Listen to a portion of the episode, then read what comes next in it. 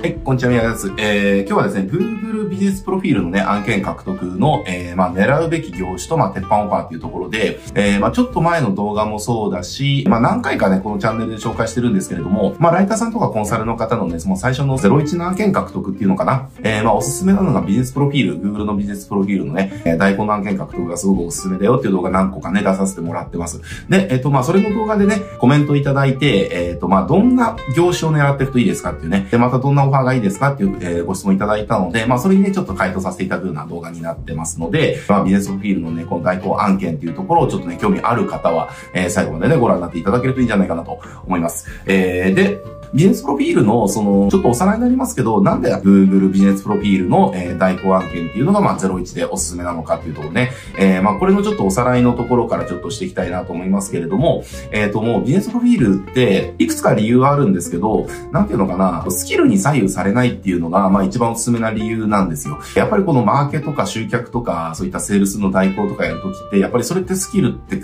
あの、必ずいるじゃないですか。えー、じゃあ、例えばネットでじゃあ新規集めよう、見込みたい集めようってなったときに、ネット広告のスキルがいるだとか、えー、セールスライン、LP とかセールスコピー作るためのその、セールスライティングのスキルがいるだとかね。えー、まあそういったスキルって絶対必要になってくるんですよね。で、そのスキルの、えっ、ー、と、まあ大小によって、やっぱどれだけね、えっ、ー、と、結果が出せるかとかっていうのもあるし、決まってくると。で、やっぱりその結果が出せる出せないっていうと、これ結構影響力大きいじゃないですか、案件獲得に関してね。あとはやっぱりその、ぶっちゃけその案件獲得していくときって、まあこれ誰、どんなね、ライターさん、コンサルの方も必ず乗り越えなきゃいけない壁なんですけど、その実際績ゼロから始めなきゃいけないっていうところが絶対あるわけですよ。えー、なんかね、我々の仕事ってどっか会社入って、で、そこの会社でなんかこう下積みしてね、そこで実績作って独立するっていうのはないですよね。えー、いきなりこう野に放たれるみたいな、えー、なんかこう裸一貫でその、なんだろうな、サバンナに放り出されて、着るものもない、武器もない、食べるものもないなって中で、こう生き残らなきゃいけないみたいな。で、それでなんかこう、獲物を取る技術とかも知らないみたいなね。なんかそんなゲームをしなきゃいけないのが我々の仕事なわけですよ。ってなってきた時に、やっぱり案件の獲得って難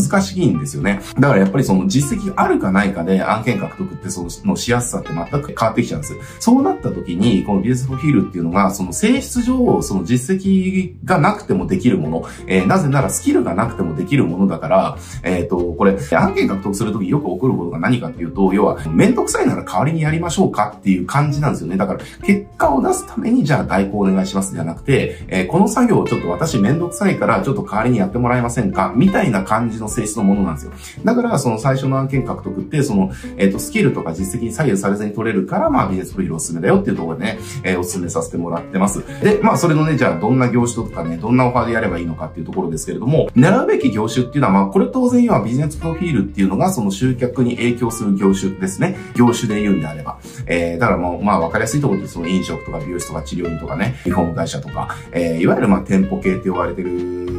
業態ですよね。えー、っていうのが、あの、やっぱりビジネスの狙うべき業種として、まあ、第一候補として上がってくる。まあ、そうじゃない我々みたいな、この B2B とか、えー、でやってる、その、で、かつその、オンラインでやってる会社とかっていうのも、なしではないんだけれども、やっぱりその集客っていうところにめちゃくちゃ影響するかっていうと、そこまでは影響しないので、まあ、やっぱりその B2C で、かつその店舗系でやってるビジネスっていうのかな、ローカルビジネスって呼ばれてるジャンルですね。えー、っていうのが、まあ、第一候補なので、まあ、そこ狙ってるといいですよっていうところ。で、えっ、ー、と、まあ、その中でも、やっぱりいくつかあって、そのローカルビジネスの中でじゃあどんな、どういうところをね、さらに狙うといいのかっていうところがあって、えー、これど、何かっていうと、えっ、ー、と、中途半端にやってるところっていうのが狙い目です。やっぱりそのビジネスプロフィールをそのめちゃくちゃちゃんとやってるっていうところと、えー、中途半端にやってるところと、全くやってないところで分かれるわけですよね。えー、で、全くやってないところとめちゃくちゃやってるところっていうのは除外していった方がいいっていうところです。これ理由がちゃんとあって、えー、ちゃんとやってるところっていうのはすでに誰がやってくれて、くれる人が入ってるとか、あとはその会社とかお店を上げて、もう力を入れてるっていうところなのので、まあそこに入り込むのってちょっとなかなか難しい。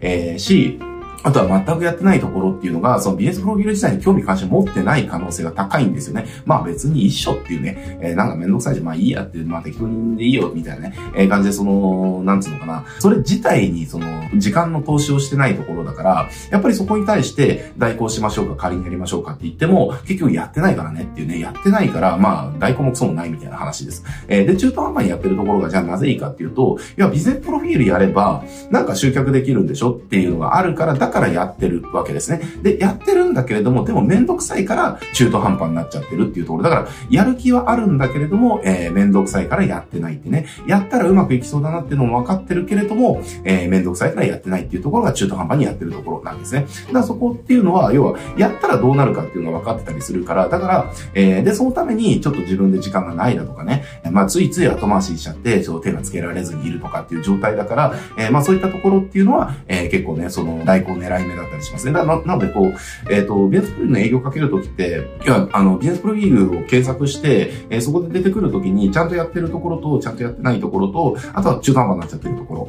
えー、まあ、これ、まあ、何をもってしてその線引きをするかっていうのは、またちょっと難しい話になっちゃうんですけれども、まあ、なんとなく見てるとわかると思うんです。口コミの数とかね、あとは投稿の数だとか、えー、まあ、そういったところの細かくやってるかどうかっていうのは、大体見てるとね、その、今の3つにこうカテゴライズしていけるので、えー、その真ん中のその中途半端っちゃってるところっていうところをこうピックアップしていって、そこにまあ営業かけていくとかね、DM 出してるだとか、えー、っていうことをやってもらえると、まあいいかなっていうところですね。まあこれが狙うべき業種。で、オファーは、あのもう僕がやれるんだったら、無料試しっていうのが一番やっぱベストオファーですね。まあ無料のお試しにする必要は、まあ安いお試しにするっていうのもありですけれども、まあベストオファー無料試しです。えー、これなぜかというと、まあちゃんとこれもね、理由があって、ビジネスプロフィールって、そのちゃんとやってないところで、えっと3ヶ月ぐらいちゃんとやると何がしかの結果出るんですよ。まあめちゃくちゃなんかアクセスが集まってるよねとかっていう、まあミニマムの結果もあったりだとか、あとはその美術プロフィールからのその電話予約とかね、来店予約だとか、もう店舗の経路検索だとか、えー、まあそういう風なのが、あのもう3ヶ月ぐらいやると本当にね、めちゃくちゃバーンって上がるわけですね。